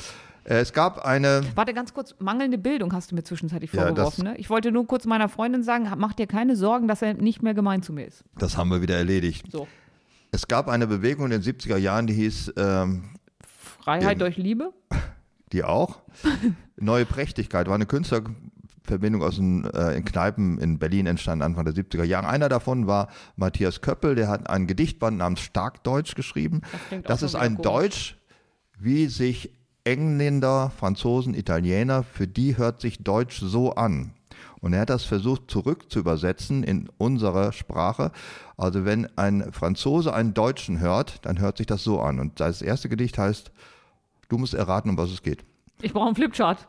Ich komme gar nicht mehr hinterher. Rotwein, der Französ, ja der Französ, ob er nun Gott ist oder Beus, er drückt statt Bür dem Rotten Wein, drum wollt ich kein Französ nicht sein. Rotwein. Rotwein, ja, das würde dir auch der Seele sprechen, oder? Ja, da könnte ich auch ein Gedicht drüber schreiben. Die Staubenfleuge. Was? Horch, es sprecht die Staubenfleuge, das Leben ist schwer, so schwer. Uns einzge Umweltpleuge, nirgends grummelt's reichtig mehr. Meister Praupur, Meister Praupur macht's uns unerträglich saupur, wo es nicht stönkt und wo es nicht schimmult und es nicht von Mauden wimmult, füllt die Existenzgrundlagen für gezonnte Stolpenfleugen und die Fleuge dort scho Humpfen, nicht mehr Kacke ist am Dumpfen. So habe ich es früher im Englischunterricht gemacht, dass ich versucht habe, aus dem Sinnzusammenhang des gesamten Textes mir Wörter herzuleiten. Es geht um die Ernährungsgrundlagen von Stubenfliegen. Sehr gut. Ardi, Ardi, Architekten, ja, die sind total verrückten. Paun uns Euperol Quaduren, wo sie gar nicht hinhuren. Von dem Hurz bis zu den Ulpen sind die Häuser steiz die Sulpen. Durch die Architekten stumpfen unsere Pauhörn und die Tumpfen. Alles sollte man kastruren, das auf se Pau hinhuren. Oder statt in Rachtern winkulen, se taun bauen, wo sie pinkulen. Also es geht erstmal grundsätzlich darum, Architekten die Eier abzuschneiden, weil sie keine schönen Häuser Ja. bauen. Dieses Gedicht ist in der Süddeutschen in den 70er Jahren äh, veröffentlicht worden, war die Grundlage seines Ruhms, weil er selber Architekt ist. Ein letztes noch. Immer wieder kimmt erfuhr der Geschlecht Geschlauchtsverkur. Ah, ich ahne es. Stott Nachwuchs zu erzaugen, muss man nur nach Vorhur baugen, mit die uns die Baubi-Fulle, mit Kundaum und mit Spirulle, und mon rackurt und mon krauchet, murgens, abends, Tag und Nacht, im Schweiße seines Ongesachts, nur für Nächts und Wädernächts. Schwimmendes Pimpern, nee, warte, schwitzendes Pimpern im Doggy-Style, was nicht der Erzeugung von Kindern dient, sondern dem Vergnügen. Sehr gut, alles bestanden hat. Diese Sprache hat noch Das vorgelegt. ist wirklich ein Buch, Starkdeutsch und unten ist ein Amboss drauf. Ja, Was steht da drüber? Das Unsere Overwahl der starkdeutschen Gedeuchten. ist das im Eigenverlag entschieden, weil die Äh, Wagenbach Taschenbücherei. Ist so ein linker Verlag aus den 70er Jahren. Meine Güte, weil es muss ja einer sich das angeguckt haben, sagen, das ist es wert, verlegt zu werden. Was Das stimmt waren alle Leuten? Besowskis in der Kneipe in äh, Berlin. Wenn es doch nur. Alkohol gewesen wäre, das muss doch stärker sein. Aber danke Ja, dafür. Was hat dich bewogen, dieses Büchlein zu kaufen? Ich, fand das als Student, habe ich das gelesen das erste Mal. Das fanden wir schön. Also wenn, das ist wie Dadaismus oder der spielerische Umgang mit Sprache. Sprache nicht hinzunehmen als was Orthografisches oder Ortholinguales, sondern was man selbst so gestalten kann, wie man will. Das hat uns damals fasziniert. Aber du hast das Buch immer noch. Nein, das haben wir gerade antiquarisch wieder besorgt. Und aber stehst du morgens auf und denkst, Mensch, stark Deutsch, das muss ich Tina mal vorlesen. Ja, nee, wie kann ich Tina ärgern, danke ich mir so meistens. da fallen mir viele Sachen ein und dann mache ich das, was am besten geht. Ach, eine Sache muss ich noch, Ah, das will ich- ich vorziehen, dann können wir wieder über die Enge reden. Nämlich, ich bin ja Hobby-Etymologe, wie du weißt. Ja. Ich versuche die ähm, Herkunft von Wörtern zu erkennen. Diesmal geht es um Enge. Wenn du dabei in Zukunft aufhörst, mir Fernsehserien zu empfehlen, weil die Wörter lustig sind, auch wenn die Handlung Nein, furchtbar und die Menschen hässlich sind. Ich mache es nicht. Also es geht um die Frage, die Enge im nordseegermanischen Sprachraum, habe ich mal versucht zu eruieren. Kannst du da mal einen Vortrag drüber halten, der, der diesen Titel hat? Enge im nordseegermanischen Sprachraum, ja. Ja. der ist sehr kurz, der Vortrag, weil den halte ich jetzt und der dauert höchstens zwei Minuten, wenn nicht weniger. Also das heißt, äh, ich weiß nicht, wie der äh, indogermanische oder auch der altgermanische Wortstamm heißt. Ich habe nur die heutigen Ausprägungen noch nachvollziehen können. Gate, Englisch, ist äh, Eine Personenvereinzelungsanlage, also ein Tor. ein Tor. Gatan, Schwedisch, ist die Straßenschlucht. Gatt, man kennt es aus Kattegat, ist die Meerenge. Gatter, Deutsch, ist das Die Personenvereinzelungsanlage für Rinder. Ja, also wo, äh, durch eine enge Schlucht werden die getrieben worden in einen sondern Coral, würde man glaube ich im Englischen sagen, das hat auch was mit eng. Im Plattdeutschen Gütt oder Güttken ist die Vagina, also der enge Eingriff in die Frau. War, war, war Gütken? Ja, Wenn ich jetzt es zu nicht? irgendjemand hingehen soll, soll ich hier mal mein Gütken zeigen? Hat Ja, wenn keiner du das in äh, Niedersachsen machst, reißen die die Beine auseinander. Oh Gott, oh Gott, oh Gott. Das ist ja das ich gleiche bin- Stamm. ich bin so, jetzt auch- kommt pass noch. auf, was- hallo, ich bin noch nicht fertig. Okay, das muss, kommt eigentlich die Apropos. Quintessenz. Jetzt frage ich mich, ob Gatte und Begatten auch aus Enge herkommt, ob das aus dem gleichen Wortstamm kommt wie Gate, Gatt, Gatter, Güttken. Das ist die Frage, die ich dir stelle jetzt. Ja, Ja, ja. okay. Es war ja eine, es war eine geschlossene Frage beantwortet. Ja, Verlangt okay, haben wir das geklärt. Also das war die, das war die hobby-etymologische Folge, die Enge im nordseegermanischen also das Sprachraum. Gatter, Begatten, die Gattin. Alles eng. Schön eng. Gut, wir haben jetzt noch vor, äh, uns darüber zu Ganz persönlich. ganz persönlich, ja. Und die Frage ist, die ich uns beiden ja gestellt habe, nachdem du das Thema vorgegeben hast, wo es uns zu eng wird.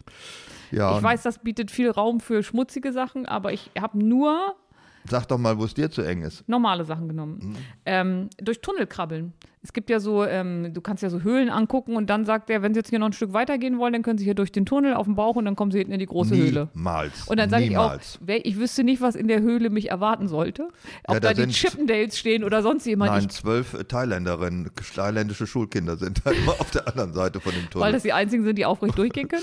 Ich habe gerade das äh, Wunder von Länge, der hat sich ja gerade gejährt. Ne? Ja. Was vor 50 Jahren, glaube ich. Einen gibt es nur noch, ne? Der lebt, oder? Ja, und da sind ja, glaube ich, zwölf Bergleute mit der Dahlbusch-Bombe gerettet worden, was man gar nicht so weiß, das sind 25 eben nicht gerettet worden, die sind unten geblieben. Weil sie nicht in die da rein wollten. Waren schon tot, haben es nicht geschafft. Also Oder warum nicht reingepasst. nicht reingepasst? Das ist, Also, wenn man, das also, ist doch so ein schmaler Tunnel, wo so eine äh, Metallröhre runtergelassen wurde. ja, so eine, die Dahlbusch-Bombe sah tatsächlich aus wie so eine Bombe. Dahlbusch-Bombe? Dahlbusch ist der Erfinder dieser Bombe. Ach was. Ja. Und da sind die, mussten die rein und ganz eng und dann wurden sie rausgezogen. Die wurde dann durch diesen gegrabenen Schacht hochgerissen. Ja, wenn du.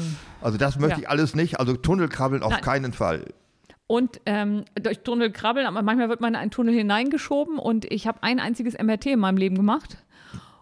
Und dann sagte er, machen Sie am besten nicht die Augen auf. Aber das ist halt, da kommt das Kind in mir durch. Wenn einer sagt, machen Sie nicht die Augen auf, machen Sie erst klar, recht auf. natürlich. Was soll ich sagen? Er hatte recht. Und das eins, ich habe wirklich so eine Panikattacke da gekriegt. Man, ich hatte eine Pulsuhr um und du konntest sehen, dass ich mich überhaupt nicht bewegt habe, also keinen Meter zurückgelegt habe, aber mein Herzschlag sich Also ich mache das nicht. MRT mache ich nicht, auf keinen Fall. Also ich habe es dann gemacht, weil ich habe die Augen zugemacht, habe an Blumenwiese gedacht, weil ich die ganze Zeit gedacht habe, ich muss da ja jetzt ich durch. hätte dran gedacht, ich bringe den Typ, der mich reingeschoben hat, nach. Ich verspreche, ich bringe ihn um danach. Das, sonst würde ich es nicht aushalten. Also sagen wir mal so, es war mein einziges MRT und wenn ich jetzt noch mal was machen würde, dann würde ich auf jeden Fall das von mir sehr geliebte Propofol vorher beantragen. Da haben die es auch leichter mit mir. das was? Propofol. Was ist das? Das ist, äh, kennst du kein Propofol? Nein, was ist das? Woran ist Michael Jackson gestorben? Ein bisschen viel Propofol. Propofol ist das, was man kriegt, wenn man narkotisiert wird. Das ist ganz toll. Wurde noch nicht narkotisiert komplett. Also das ist, ähm, das ist, das kriegst du dann halt ähm, für, für eine Viertelstunde, 20 Minuten. Das ist so eine leichte Narkose und das ist Propofol ist das Allerschönste. Also ich kann ja raten, es gibt in Hannover zumindest, weiß ich das, es gibt aber auch in anderen Städten ein Sitz-MRT. Da muss man nicht reingeschoben werden. Da sitzt du auf dem Stuhl und das MRT fährt um dich rum. Und ist das auch eng dann? Oder? Nee, fährt ja um dich rum. Naja, wenn du, ob, der, ob ich nun in den Ring Es fährt reingeschoben nur ein bin. Bildschirm, tastet dich ab, fährt wie so ein Jetzt Ding. haben wir's. Ja. Jetzt bin ich bei dir. Im Panzer möchtest du, ne, du solltest, solltest du nicht ja im Grunde deiner äh, Schnuppergrundübung da in den Panzer kriegen? Ja, da war ich ja drin Hm. und natürlich immer vorne weg, weil ich dachte, oh geil, geil, geil. Und dann gehen wir in diesen Panzer rein und dann sind acht Leute hinter mir und ich so, wir müssten jetzt alle sofort rückwärts raus. Und du hörtest, meine Stimme war auch sofort doppelt so hoch, weil ich das erste Mal dann, mir wurde bewusst, das war's. Ich kann jetzt nicht außen rumgehen und wieder rein. Ja, und, das wäre für mich die absolute Horrorsituation. das war ja auch Ich habe sowas auch schon mal erlebt. Ich habe mit der Schulklasse äh, die Ehrenbreitstein-Feste am Rhein besichtigt. was? Ehrenbreitstein, das war Koblenz gegenüber eine Okay. Feste. Und da gibt es sogenannte Wehrtunnel. Da sind die in der Burg reingestiegen, dann sind sie einen Kilometer durch die Erde gekrabbelt und haben dann die Feinde von unten an die Eier gegriffen. Irgend sowas. ich wäre der gewesen, der im Tunnel die anderen wieder hochgezogen hätte, aber ich wäre da nicht reingegangen. Ja, ich bin da reingegangen, ich wusste nicht. Also der Lehrer hat gesagt, ja, machen wir mal. Und der war nur 80 Zentimeter hoch und hinter mir liefen noch drei, vier. Ich konnte nicht zurück. Und dann habe ich also nach Ich- 10 Meter gedacht, Ich hätte alle, um, ich sage, ich, ihr geht ja zurück oder ich schlag euch tot. Eure Ich hätte alle Schwestern, eure. Tiere, ich schlag alle tot, eine ganze Sippe bringe ich um. Und ich war sehr überzeugend, glaube ich. Sind alle, ja, okay, machen wir.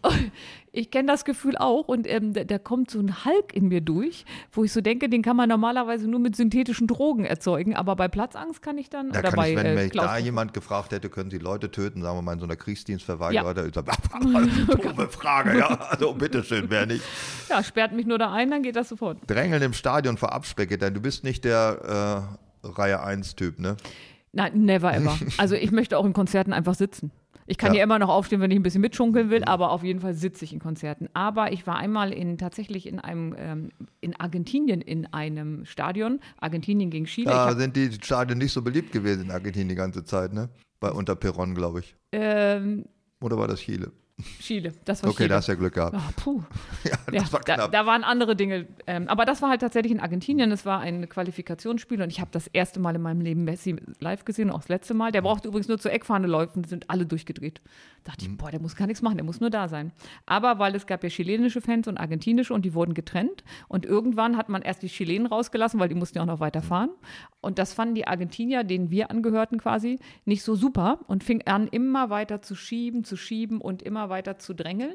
Ähm, also und immer weiter von hinten ähm, nach vorne an die geschlossenen Tore. Und dann wurden wir da immer weiter zusammengefercht.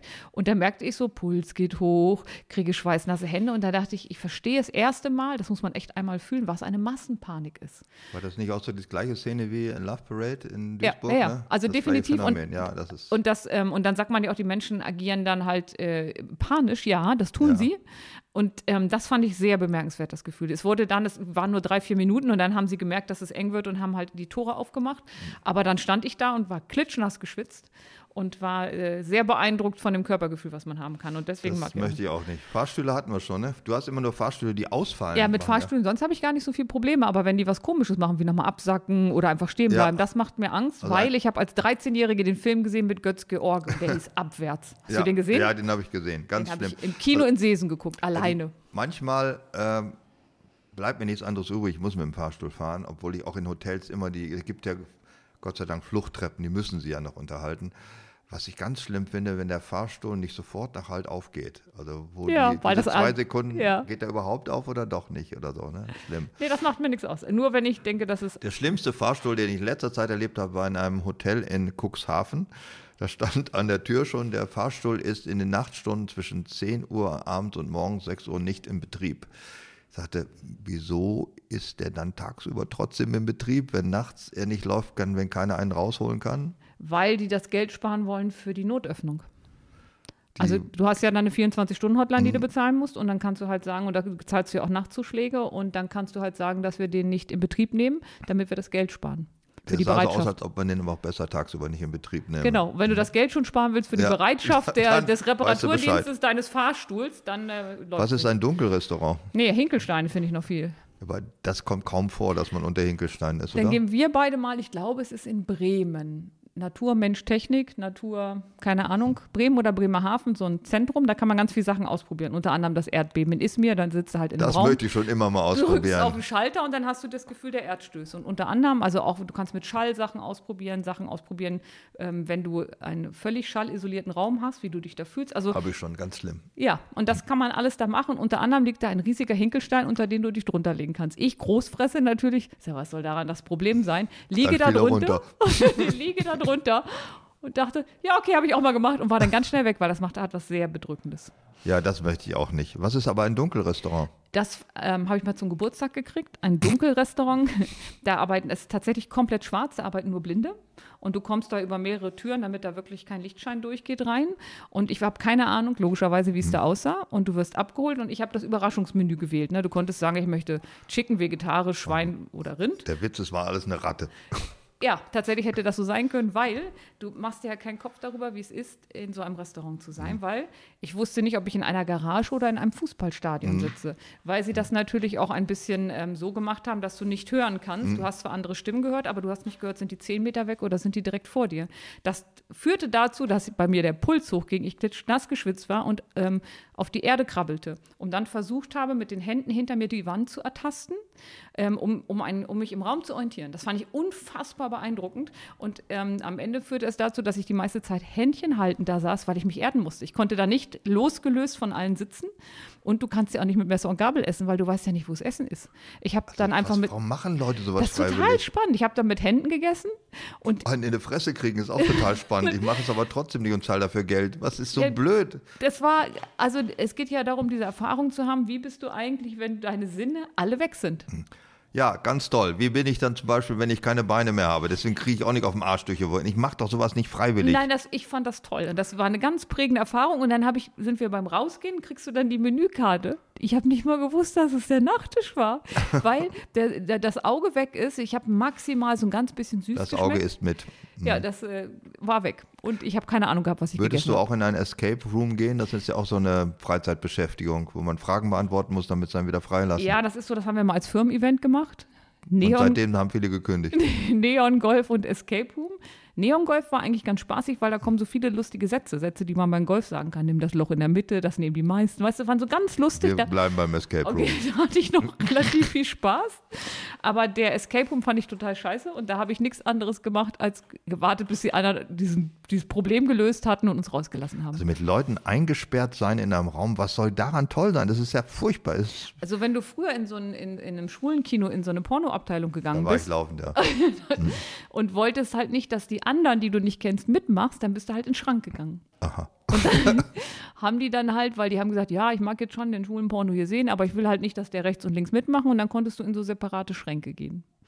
Also auch nichts für Leute, die an Mhm. Nee, Klaustrophobie alles nichts für mich. Da komme ich auf, also eingesperrt sein, lebendig begraben werden, ist ja auch ein ganz häufiges Thema in vielen Film, Filmen. ja, ne? ich kann's Äh, immer fühlen. Ob das tatsächlich passiert, weiß ich nicht. Äh, Ich finde, eine Sache hat mich beängstigt. Also ich bin da zum Beispiel einmal, ich bin, ich möchte nicht eingeschlossen werden. Ne? Also ich war mit einer Frau unterwegs. Oh, und auch, oh. Lass uns doch noch mal, ich muss noch eben was einkaufen. Die fuhr, ich saß auf dem Beifahrersitz. Sie geht in den Laden, weiß nicht mehr, was es war, und drückt so im Lachen, wie das so ist, so auf die Fernbedienung, klack, eingeschlossen im Auto. Ich konnte nicht raus, ich hatte keinen Schlüssel, ich konnte es nicht von innen öffnen.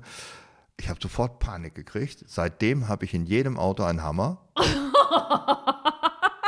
habe mich dadurch, ich habe mich auch kundig gemacht, welche Scheibe man am besten einschlägt. Hinten, hinten Beifahrer. Nee, Beifahrersitz lässt man am besten. Also alle. Scheiben, alle Scheiben, die sich elektrisch runterdrücken lassen, lässt man besser heil, was es zu teuer ist, die zu ersetzen.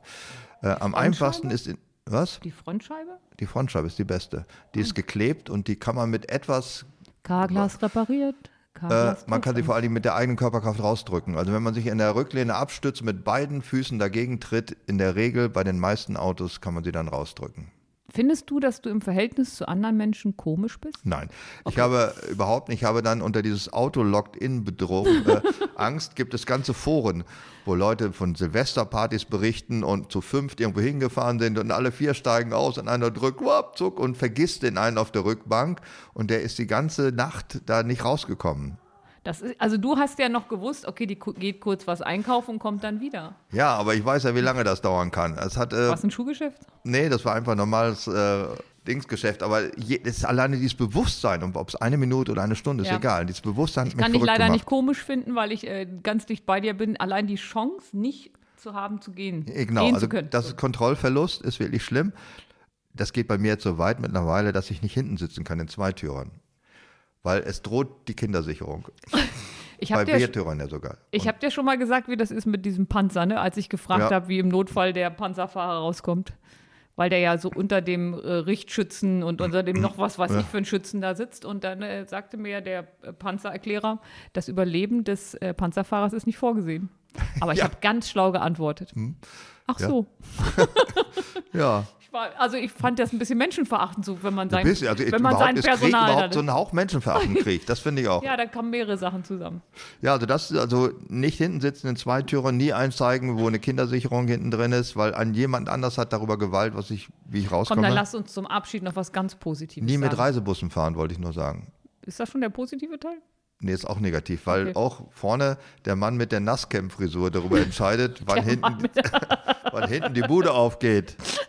Niemals, niemals saunen. Oder wie kann man zum Beispiel saunen? Da hast du ja auch deine negative Erfahrung mitgemacht. Dank dir. Hm, Ja, aber man kann eine Feuerwehraxt mit hineinnehmen. Und kriegst du damit meinen äh, Überseekontainer Nee, auf? da, wird's, da hört's auf. Ja, Schön eng. Ich, das müssen wir aber Okay, noch sagen. schön eng Schön müssen eng wir. müssen wir noch machen. Wir wollen einen positiven. das darfst du auch. Latexkleidung beim Sex tragen. Das ist ja so eine, das ist doch so eine schön enge Erfahrung. Oder warum machen Leute das? Also, ähm, das, du hast ja mal gesagt, die Sachen, man muss die Sachen nicht alle ausprobieren. Nee, Also, das will ich auch nicht ausprobieren. aber das machen Menschen doch.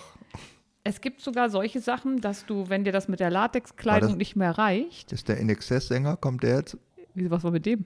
Der hat ja eine Tüte über den Kopf gestülpt. Äh, nee, das meinte ich noch nicht, aber es gibt so Latexlaken, wo man einen Strohhalm durchstecken kann und dann hast du den mit nur ein paar Öffnungen unten liegen, der durch den Strohhalm atmet und dann an die, unter diesem Latexlaken im Bett ist. Aber diese Beklemmung und die Enge ist ja durchaus eine positiv sexuelle Erfahrung für viele Menschen, ne?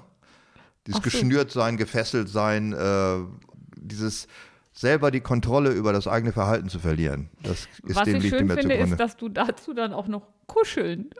Habe ich das das- geschrieben? Kuscheln als, als negative Erfahrung? Schön eng. Hast du noch Kuscheln? Das- Aber das fängt an mit Latexkleidung beim Sex, alles Mögliche abschnüren, Plastiktüte über den Kopf und dann kuscheln. Ist das Ja. ein kausaler Ich finde Zusammenhang? auch Plastiktüte über dem Kopf und Kuscheln, das kommt bei mir ungefähr beides vor. Zwei Wörter, die der Deutsche nicht kennt, Gnade und Vorspiel. Ich glaube, das war's für heute. Oder möchtest du noch was sagen zu unseren Ja, man Hörern? kann die Klaustrophobie, Angst überwinden. Da gibt es einen Klaustrophobie-Test äh, online und der ist überschrieben mit Platzangst beim Kuscheln überwinden. Und da hast du schon wieder Platzangst falsch verwendet. Äh, das, aber leider stand das da so. Also du Ja, meinst, die Leute, also die den es Test gemacht haben, hatten auch gar keine Ahnung. Ja, Okay, dann höre ich jetzt auf. ja, ich auch. Wischmeiers Stundenhotel. Tina Vossstraße, 21 895 Bremen 2. Mehr davon in der ARD Audiothek. Hey, ich bin Ariana Barbori und wenn dir diese Folge gerade gefallen hat, dann magst du vielleicht auch meinen neuen Podcast. Die Ente bleibt draußen. Das Ei ist hart. Das Bild hängt schief. Früher war mehr Lametta. Ja, bis jetzt. Denn jetzt gibt's ja den Podcast Loriot 100. Da feiere ich mit meinen Gästinnen und Gästen den 100. Geburtstag von Loriot. Den vielleicht größten Komiker, den Deutschland jemals hatte. Mit dabei sind unter anderem Annette Frier, Christoph Maria Herbst, Maria Clara Groppler, Oliver Kalkofe und viele andere. Wir hören uns durch Loriots beste Sketche und reden darüber, wie er den Humor in Deutschland bis heute beeinflusst. Loriot 100. Was ist los? Mehr Lametta mit Ariana Barbori. Ach was. Immer zuerst in der ARD Audiothek. Ah ja.